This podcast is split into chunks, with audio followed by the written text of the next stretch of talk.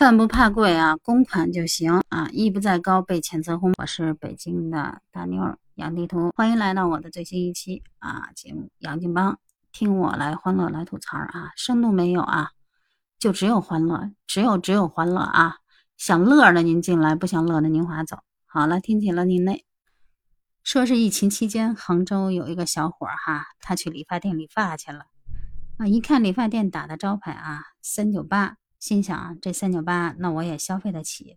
这杭州小伙呢，就去理了。理完了之后，托尼老师一给杭州小伙算账，哎呦，这杭州小伙吓得一激灵。原来呀，他这脑袋人，托尼老师说，这三九八呢，是我给您脑袋这一个区的价格。您这一个脑袋，哎，总共下来得四千七百多。人家是怎么算的呢？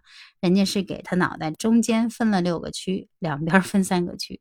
加一起总共十二个区，三九八呢只是一个区的价格。我说这老板这头脑啊，是不是原来是干诈骗或者说是抢劫犯啊？改行做的美容啊？这小伙子也劝你一句，你就偷着乐吧。人家明明可以是靠啊抢钱吃饭的，非得靠手艺哎来给你剪个头，已经很良心了啊，没给你论根分啊，论毛囊分就不错了。人家现在那叫啊，与时俱进，时刻呢也跟防疫联系在一起啊，按照什么管控区、隔离区、防范区、高低风险区、口罩区啊，给你按照这分区收费。非常时期呢，头发也得分区管控。没事儿呢，等这非常时期一过，我估计啊，这老板马上就会改回来什么抢劫区、强盗区、劫财劫色区、倾家荡产区。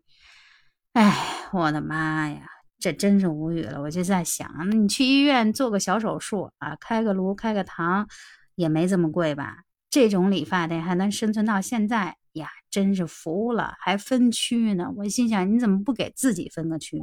你是要在杀人犯区还是抢劫犯区？你来选一个呗。不知道这老板怎么想的哈？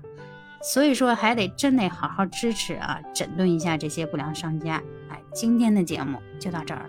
下期回见了，您嘞。